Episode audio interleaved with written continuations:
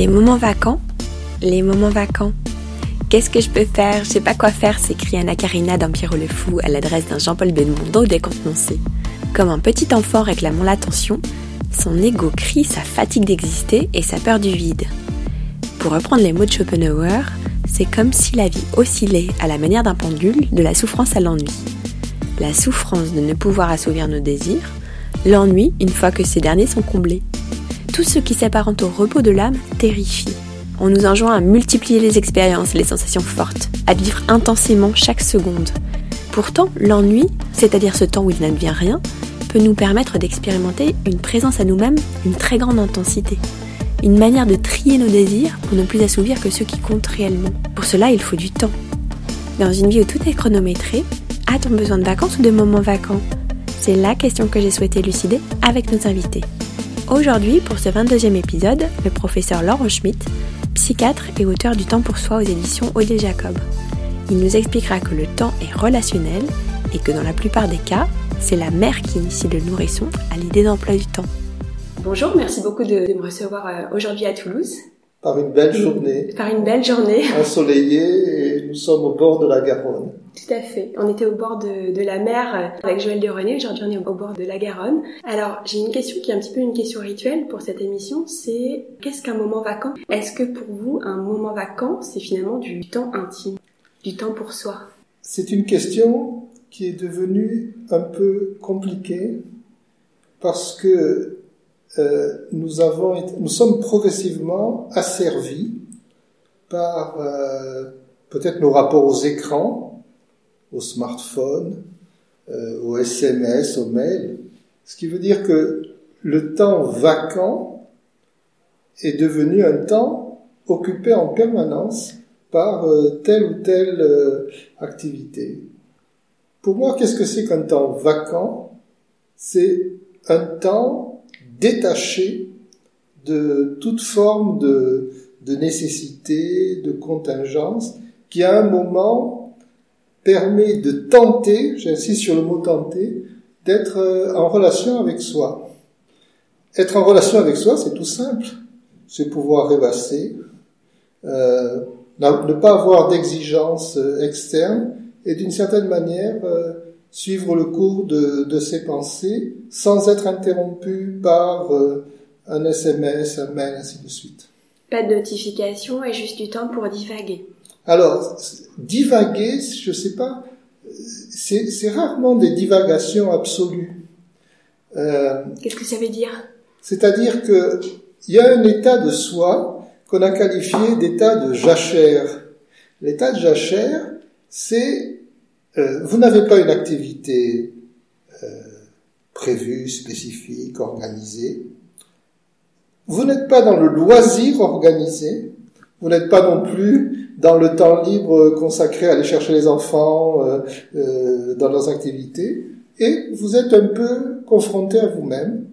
Et très souvent, c'est comme un temps préparatoire à quelque chose après qui, qui va naître.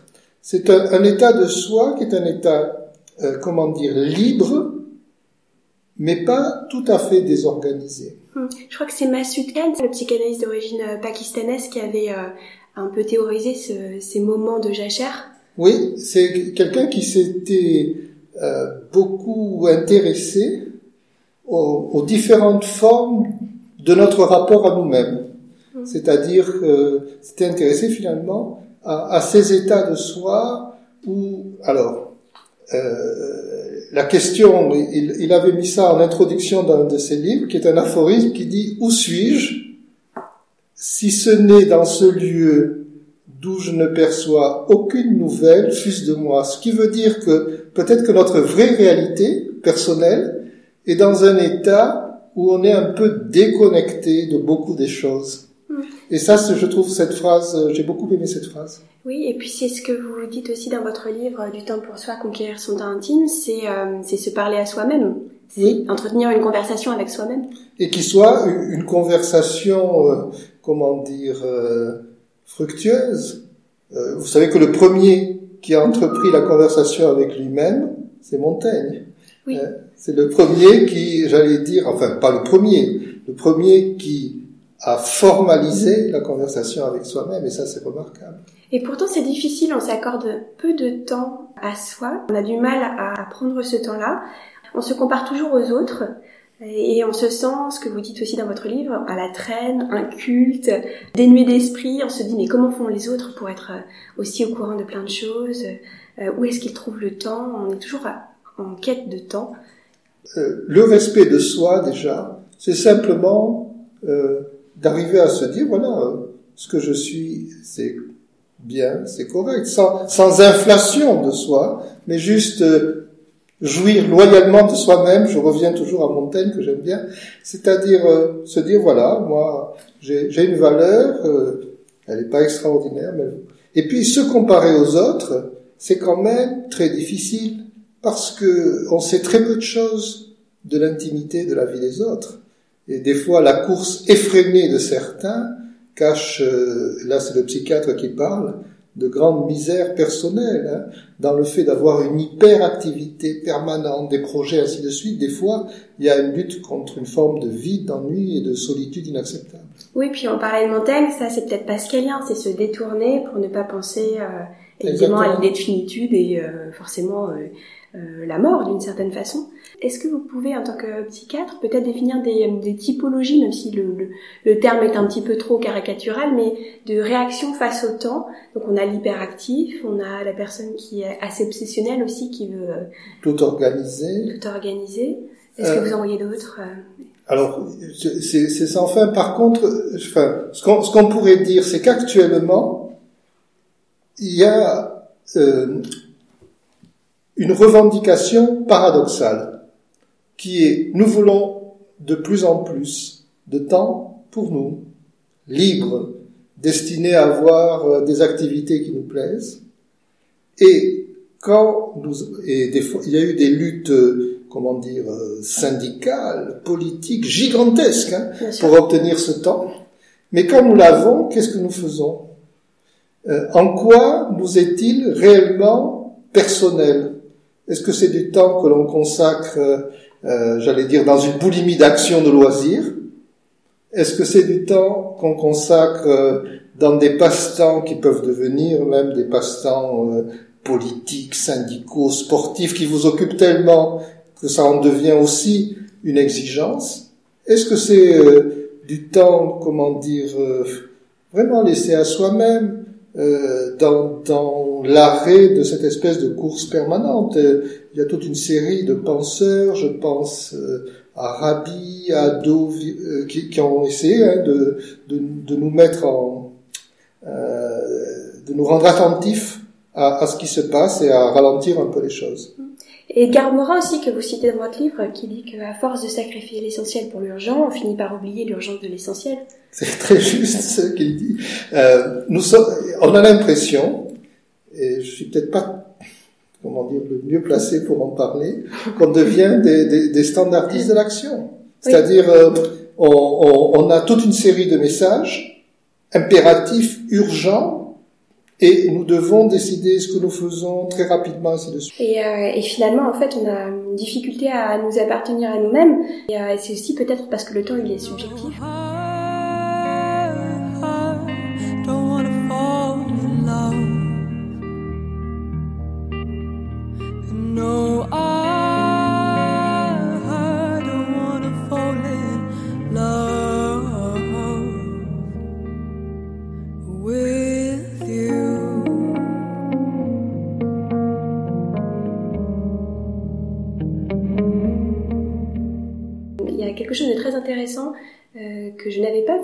Ailleurs. Euh, c'est l'idée du temps, du temps lié aussi à la mer, parce qu'on a un rythme biologique, la respiration, le rythme cardiaque, et puis ces mères qui sont aussi, euh, aussi occupées, les pères aussi hein, évidemment, mais euh, rythment le, la vie du, nourrisson et lui inculquent une forme de temporalité pour se régler un peu au, temps social. Alors les mamans font, je vais dire, au mieux j'allais dire souvent avec beaucoup de courage et d'abnégation, surtout dans le monde actuel, euh, pour protéger leurs enfants. Mais elles sont elles, aussi prises dans des rythmes effrénés, et les mamans inculquent des rythmes. J'allais dire l'ambassadrice, ou comment on pourrait dire là, celle qui introduit à chacun d'entre nous la notion de rythme, c'est euh, nos mères. Et le père, non? Le père Alors le, père, il joue, il joue aussi un rôle de régulateur, mais vous savez à quel point les familles sont contentes quand on dit il fait ses nuits. C'est-à-dire, ça y est, on peut dormir tranquille, ou euh, maintenant il est propre. Tous ces rythmes-là, initiaux, euh, sont des, comment dire, des enjeux de conquête. Et ces enjeux-là sont quand même profondément inscrits dans l'imaginaire et le fonctionnement. Puis ensuite, il y a les rythmes sociaux. Donc c'est très clair que aussi bien au niveau affectif qu'au niveau social, on nous impose des rythmes hein, qui sont pas forcément les nôtres. Donc on pourrait dire que la mère, c'est une forme de, de gardienne de l'emploi du temps, une gestionnaire du temps. Et, et une, c'est celle qui commence à nous donner l'idée ou la notion qu'il faut qu'on ait un emploi du temps. Et vous évoquez aussi dans votre livre les moments un peu fragiles où on est plus vulnérable, euh, notamment euh, le deuil, le divorce, la retraite quand on a été euh, très très occupé du temps de sa vie active, le moment où un enfant part de la maison. Est-ce qu'est-ce qui se perd à ce moment-là? C'est des formes d'arrêt sur l'image, des, prises de conscience? Ce qui se perd, c'est une sorte d'armature, soit, soit affective, soit sociale, soit professionnelle, qui était un garant de notre existence. Euh, les rythmes, lorsqu'on passe par exemple des rythmes scolaires au rythme universitaire, un certain nombre d'étudiants sont un peu désemparés par le fait que soudain ils se retrouvent très libres de leur temps après les temps de lycée, vous savez, où on a un emploi du temps très structuré. Vous pouvez aller à l'université ou ne pas y mettre les pieds. Entre parenthèses, il y a aussi un déséquilibre entre les prépas des grandes écoles qui sont elles aussi extrêmement structurées. Et après, quand on est dans, dans l'école où on peut, des fois, on a quand même un temps beaucoup plus libre. Donc ça, ça c'est un exemple. Euh, on, on, peut les multiplier à l'infini, mais euh, un autre exemple apparaît par exemple quand on passe d'une activité professionnelle à la retraite et on peut dire que nous sommes euh, très peu préparés à ce décalage temporel. Et qu'est-ce qui se passe alors? On peut éprouver une forme de, de, dépression? On est obligé de revoir sa, sa, temporalité entièrement? Euh, Pour beaucoup de gens, le, le, passage à la retraite, c'est une double épreuve. Une épreuve de statut social, c'est-à-dire quelqu'un qui, qui était dans une place définie, quelle qu'elle soit, et puis une épreuve de d'avoir une vacuité dans son emploi du temps qui n'a pas été prévu, conçu ou pensé. Mm. Et ça, c'est des fois, euh, ça peut donner, euh, ça donne deux types de troubles qui sont euh, assez fréquents et manifestes. D'une part, ça peut donner, alors, différentes formes de dépression liées au sentiment d'inutilité. C'est pas des burn-out, hein, ça peut être des vraies dépressions. Et chez pas mal d'autres personnes, c'est la survenue euh, de maladies organiques dont on peut dire qu'elles sans doute peut-être qu'elles préexistaient et qu'elles se libèrent dans ce moment de cassure. Et on voit apparaître euh, des fois des maladies cancéreuses, on voit apparaître euh, des, des, maladies cardiovasculaires qui n'existaient pas, ou qui exactement, qui sans doute existaient à bas et est-ce que tout ça, ça fait partie euh, des maladies du temps libre ou alors ce sont des corollaires de ces maladies du temps libre? Moi, je crois que la, la maladie du temps libre, euh, il y en a plusieurs, mais celle, celle qui est importante, c'est le fait que on a un rapport aliéné au temps libre dont on dispose. En d'autres termes, on a euh, le souhait de le remplir par tous les moyens possibles et imaginables euh, sans créer un rapport à ce temps qui soit un rapport, je pourrais dire, plus détendu et plus réfléchi. Et après, dans les sous-ensembles de cette maladie, il peut y avoir, et on, a vu souvent, ou des chefs d'État ou des chefs d'entreprise euh, développer une maladie sévère au, au moment où ils s'arrêtaient. Je ne vais pas donner des exemples, mais euh, on a en tête, y compris des présidents de la République, qui, sur la fin de leur mandat, ont fait des accidents vasculaires cérébraux. tout le monde pense à Jacques Chirac, ainsi de suite. Oui. Finalement, cette, course au temps, c'est à la fois ce qui nous maintient et en même temps ce qui, oui, ce qui nous aliène. C'est ce que vous expliquez. Il y a deux exceptions. Hein. Il y a voir la vie comme une la morne plaine de Waterloo, c'est-à-dire tout est identique, rien ne se ne se distingue. Et puis il y a savoir et être capable de repérer dans la vie des, des moments extraordinaires qui sont des fois très courts, qui sont des moments qui vous illuminent. Tomber amoureux, soudain avoir la révélation que la personne qui est en face de vous, elle est très sympathique, vous aimeriez euh, rester un peu plus longtemps avec, être devant un paysage et se dire mais c'est sublime. Je dirais, tous ces petits moments sont euh, comme dans la photographie, vous savez, du baiser de Douaneau, là. Euh, un moment extraordinaire. Et un moment d'éternité aussi, d'une certaine façon. Exactement. When you get when you remember all the danger we came from. Burning like embers, falling tender, for the days of no surrender years ago. Il y a quelque chose qui c'est que peut-être que dans les moments de jachère, vous disiez c'était un prélude à une action, peut-être que c'est dans ces moments-là qu'on anticipe un changement, une bifurcation, un virage en termes de vie. Et je crois que vous travaillez euh, actuellement sur le destin, l'idée de destin. Euh, plus exactement, ce ce, que plusieurs personnes que j'ai eues en thérapie m'ont amené, c'est à m'interroger sur les zigzags du destin, c'est-à-dire comment des gens qui ont des trajectoires finalement assez prévisibles changent radicalement, et c'est vraiment un sujet d'actualité où on est très étonné de voir des gens qui ont fait des écoles de commerce ou des écoles d'ingénieurs se retrouver boulanger. Ma boulangère du dimanche, pour laquelle j'ai beaucoup d'estime, est une dame qui a fait des études d'ingénieur, qui a fait préparer le concours général de mathématiques et qui, après un temps de travail, a décidé de devenir boulangère. Mm. Et donc ça, c'est passionnant.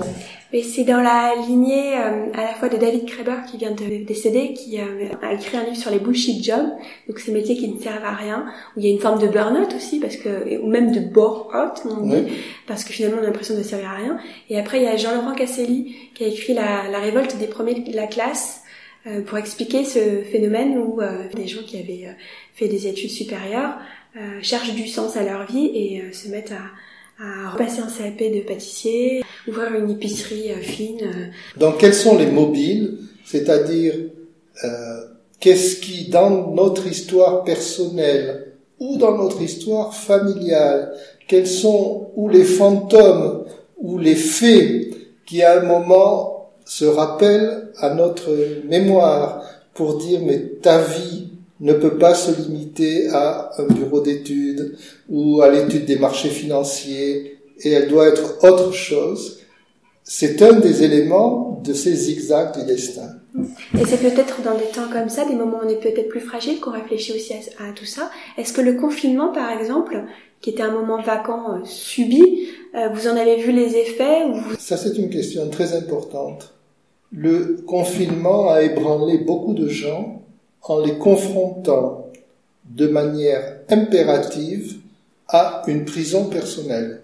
C'est-à-dire que le télétravail, le fait de rester chez soi, le fait également d'avoir cette espèce de peur à l'extérieur a amené beaucoup de gens à une détresse ou un stress qui était le est-ce que si je sors je suis attaqué par le coronavirus, est-ce que si je rencontre, je suis attaqué? Et là, euh, on, voit d'abord maintenant le contre-pied, euh, on sort euh, le plus qu'on peut, mais ça a ébranlé beaucoup de personnes avec des fois des interrogations tellement sévères que pour certaines que j'ai rencontrées, ça les a amenées à des idées de suicide, c'est-à-dire quel est le sens de mon existence, soudain une sorte de réflexion forcée à laquelle ils n'étaient pas tout à fait préparés. Hmm.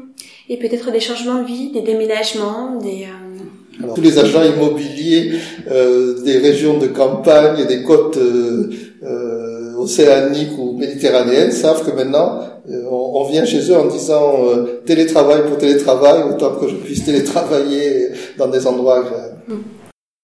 Que vous avez des moments vacants, vous Alors, j'essaie de les avoir, et j'allais dire peut-être aussi que cette réflexion euh, on n'écrit jamais sur rien par hasard. Exactement, est une manière de lutter contre une forme d'impuissance. C'est-à-dire d'avoir à se dire à un moment, mais j'espère euh, avoir un rapport au temps où je, je retrouve mes, mes, rythmes. Et euh, la vraie réflexion, c'est quels sont nos rythmes personnels, intimes, que nous devons respecter. Euh, et euh, votre question, à votre question, je réponds, je suis quand même bien désemparé dans, face à ce sujet. Pourtant, vous évoquez quelques stratégies pour euh, obtenir du temps pour soi. Est-ce que vous pouvez nous en rappeler quelques-unes? La, la première, c'est comment vous et moi nous définissons notre impasse temporelle. Alors, qu'est-ce que c'est que l'impasse temporelle? C'est euh, nos frontières et nos limites au rapport au temps, c'est-à-dire à quel moment finalement nous faisons ou nous occupons notre vie à des choses que nous pensons être soit des loisirs, des distractions ou des hobbies et qui sont elles-mêmes devenues euh, un enjeu temporel parce que euh, donc il faut à un moment essayer de, de s'arrêter un peu et de se dire quel est mon impasse temporelle? Euh, des fois on y arrive, des fois on n'y arrive pas. Et puis le, le, deuxième point qui paraît vraiment très, très important, beaucoup de gens sont à la recherche de trucs, c'est-à-dire qu'on leur donne euh, une sorte de recette qui, n'existe pas, puisque par définition c'est euh, soi et soi-même justement. La pluralité des temps fait que chacun a aussi ses stratégies propres, c'est ça? Vous avez profondément raison. Je veux dire, il y a énormément de comment dire de littérature euh, faite sur euh, comment dire, euh, profiter de la vie, euh, méditer, ainsi de suite. Mais il y a tellement de variétés humaines, toutes défendables. Il y a des gens qui sont pas faits pour la méditation, mm. euh, qui sont faits pour jardiner tranquillement, imaginer comment sera leur jardin, la culture, ainsi de suite, et pas faits pour méditer. Il y en a qui sont bricoleurs, enfin bref. Et puis parfois cette forme d'injonction paradoxale, c'est qu'en fait c'est des formes de développement euh, personnel, mais pour être encore plus productif. Voilà. Donc euh, les deux sont, euh, sont aussi liés à une notion de compétitivité et de d'efficacité. C'est c'est comment dire une vision tellement pragmatique de l'existence qui doit être un peu nuancée par tout ce qui passe au second plan, c'est-à-dire tout ce qui est rêverie, imaginaire.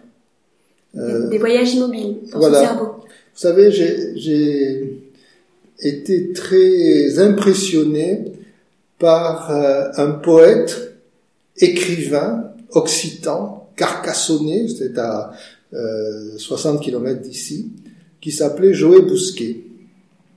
Joé Bousquet avait l'avenir d'un commerçant et lors de la Première Guerre mondiale, il attrape une balle dans sa colonne vertébrale qui le rend paraplégique, impuissant, euh, dépendant des autres, et il va passer tout le reste de sa vie dans un lit et dans une chambre. Donc, dans une sorte de prison.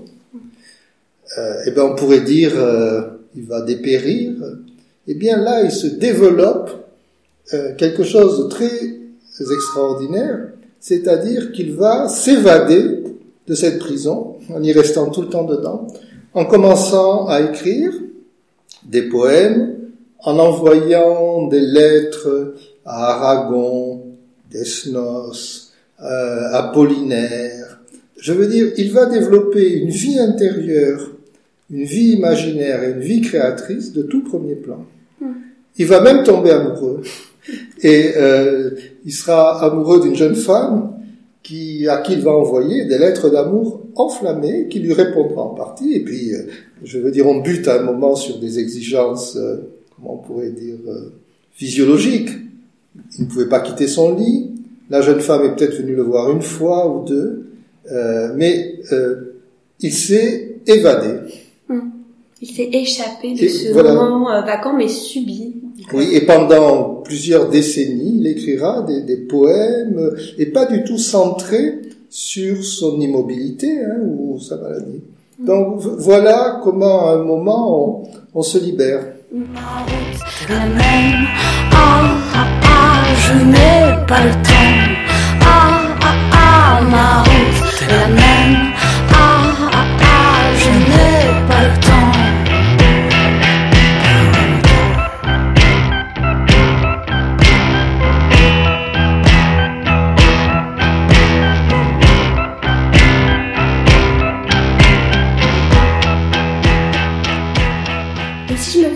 L'avocate du diable, en quoi finalement c'est intéressant et bénéfique pour nous d'avoir du temps pour soi? Parce que parfois certains sont très heureux d'empiler les tâches, de, de vaguer à leurs occupations. Euh, en quoi c'est bénéfique euh, d'un point de vue physiologique, d'un point de vue psychologique, d'un point de vue... euh, Eh bien, je, je vais répondre au diable. Très bien. Euh, où se trouve notre vie? Réelle, personnelle, intime Est-ce qu'elle se trouve dans toutes ces distractions, qu'elles soient professionnelles ou autres, ou est-ce que à un moment notre vie, elle est dans euh, un rêve, un, un projet, un tableau que l'on peint, euh, une recette de cuisine qu'on imagine, et quelque chose où on se réalise. Et on se réalise d'une façon qui nous fait plaisir. Donc, euh, à votre question, eh bien, la, la réponse est, sachant un peu qui nous sommes. Je, veux dire, euh, l'idée n'est pas d'imposer à qui que ce soit euh, euh, d'avoir euh, du temps libre ou de rêverie. Il y a d'ailleurs- des gens qui répondraient ce que vous êtes en train de me dire, mais à quoi ça sert? C'est inutile. Je, je, je voudrais vous donner l'exemple d'un- d'une personne que j'ai suivie. Cette personne, qui avait fait de très grandes études et qui, euh, chez nous, pays des avions, euh, était la responsable d'une division entière de construction d'Airbus, euh, avait son épouse qui avait fait une tentative de suicide, une enfant qui avait une malformation grave, et lui-même avait développé une maladie auto-immune, c'est-à-dire on a des anticorps qui attaquent son propre corps. Et son hématologue avait été frappé par le caractère très actif et d'une certaine manière en permanence euh, en activité de cet homme. Il y avait le travail, qui, il travaillait beaucoup, il faisait du parachutisme, du cyclisme, il faisait euh, des sports de, extrêmes, et à aucun moment il ne s'arrêtait. Et quand je lui ai, quand je lui ai dit une fois, mais parlez-moi de vos rêves, il m'a regardé et il m'a répondu, mais ça n'a aucun intérêt. Les rêves, c'est inutile, c'est du temps perdu. Et en essayant de lui faire toucher du doigt euh, le, caractère un peu asymétrique d'une vie hyperactive et d'aucun moment réellement pour lui, euh, c'était très difficile. Quand je lui ai parlé de la tentative de suicide de son épouse, il m'a dit mais ça peut arriver, comme un fait. Ouais. Euh, je veux dire, tout était sous l'angle des faits de la rationalité. Et en même temps, il y avait des choses euh, où lui était maintenant assez sévèrement malade, et là aussi abordé comme des faits, à aucun moment ce temps dont on discute hein, de, de réflexion de soi-même. Alors, qu'est-ce qu'il faut lire sur le sujet, sur le sujet du temps, des moments vacants? Vous êtes en train de proposer une injonction supplémentaire. J'offre une possibilité, voilà, aux gens qui nous écoutent de pouvoir euh, euh, s'adonner à des lectures, peut-être euh, aussi pour prendre du temps et prendre soin d'eux, justement. de- Est-ce qu'on peut dire que lire de la poésie, c'est un, comment dire, un bon enjeu? Parce que très souvent, elle invite comme ça, via les métaphores, à, à quelque chose qui est une forme de rêverie. Euh, Est-ce qu'on peut dire que certaines biographies, de voyages, ainsi de suite, ou de, de vie euh, créatrice, je crois que ce qui est important, alors je, je- euh, ce que je- vraiment je conseillerais, c'est de développer des moments d'imaginaire. De- Et alors l'imaginaire, il peut prendre mille et une formes euh, positives.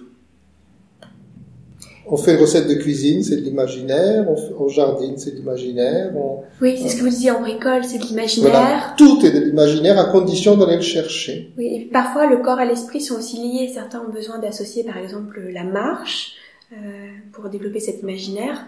Euh, c'est pas forcément voilà regarder un mur blanc toute la journée pour essayer de. Les pieds lavent l'âme.